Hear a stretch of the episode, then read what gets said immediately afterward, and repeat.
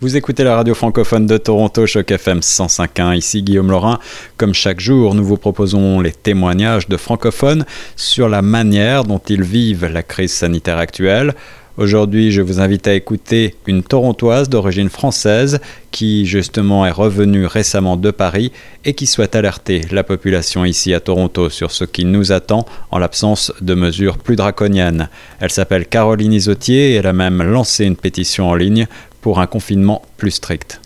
Bonjour Guillaume, euh, je veux bien témoigner en effet en tant que résidente de Toronto. Euh, qui a vu l'exemple français, puisque j'en reviens il y a une semaine et demie, sans aucun symptôme, euh, je, te rassure, ni pour mon époux, ni pour mes enfants qui étaient ici et qui n'en ont pas. j'ai été choquée que le Canada et l'Ontario ne prennent pas des mesures plus fortes beaucoup plus tôt en ayant devant eux des exemples chinois, coréens, italiens, français, euh, où l'on a vu que seule une politique très très forte de réaction, euh, dans le cas chinois, donc un isolement euh, des individus, dans le cas coréen, un, un test, des tests systématiques et à très grande échelle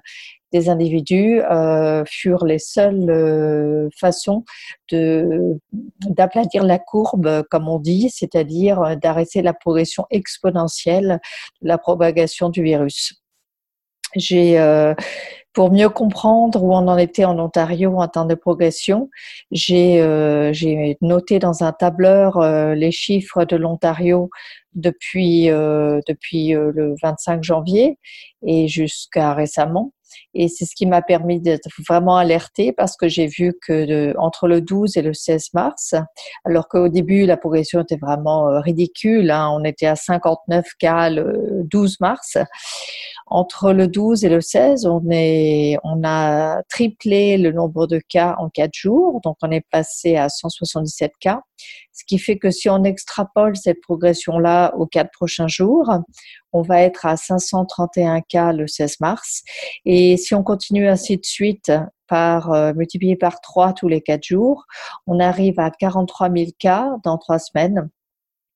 Si l'on prend euh, la progression qu'on a constatée plutôt en Chine et en Europe, dans les pays les plus touchés, on multiplie par deux euh, le nombre de cas tous les deux jours, ce qui fait que dans trois semaines, on serait à 136 000 cas environ pour l'Ontario. Toronto représente environ la moitié des cas. Donc, euh, vous faites euh, la moitié de ça, environ, environ 70 000 cas à Toronto.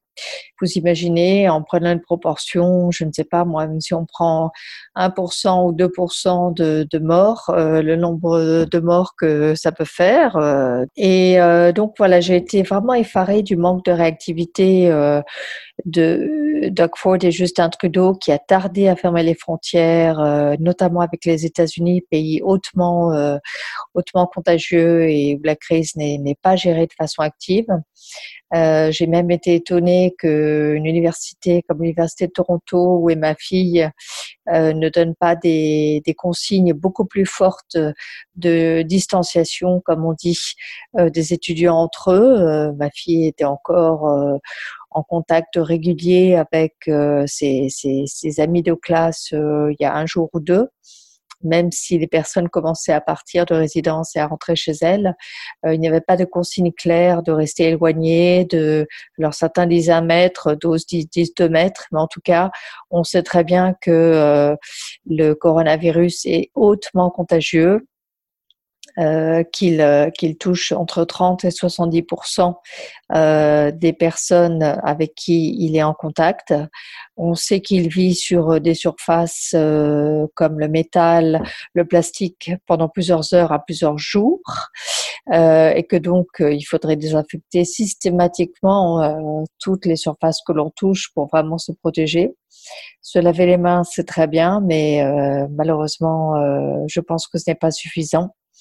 et euh, que donc seulement des mesures très fortes, euh, comme euh, par exemple exiger que les, les, employés du bâtiment cessent le travail immédiatement, sauf pour évidemment tout ce qui est réparation essentielle, soit, soit effectif en Ontario pour arrêter ou en tout cas infléchir la courbe aujourd'hui.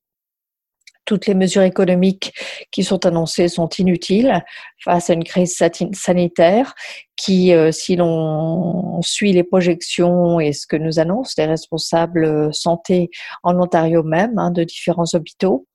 euh, le personnel euh, sera dépassé, le nombre de tests et de, d'outils de, traitement est insuffisant pour soutenir euh, le nombre de cas dont je parlais, donc la projection exponentielle dont je parlais, que ce soit entre 43 000 et 136 000 cas. Je suis donc allée jusqu'à créer une pétition en ligne euh, qui euh, s'appelle Lockdown Ontario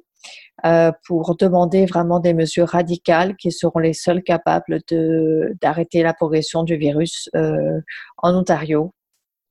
Évidemment, je souhaite la même chose pour tout le Canada, euh, mais je voulais m'adresser avant tout à Doug Ford, euh, étant une résidente de, de l'Ontario. Voilà, je souhaite bon courage à tous de vraiment euh, respecter les consignes d'isolement euh, c'est très important parce que ce virus, et euh, même s'il ne vous tue pas vous, il va tuer quelqu'un d'autre avec qui vous allez être en contact parce qu'il se propage à une vitesse euh, avec une facilité rare. bien supérieure à ce, au virus de la grippe et même au SARS qu'on a vu il y a quelques années. Pour en savoir plus sur cette pétition en ligne, rendez-vous sur le site chocfm.ca où vous retrouverez en intégralité cette chronique. C'était Caroline Isotier sur les ondes de choc.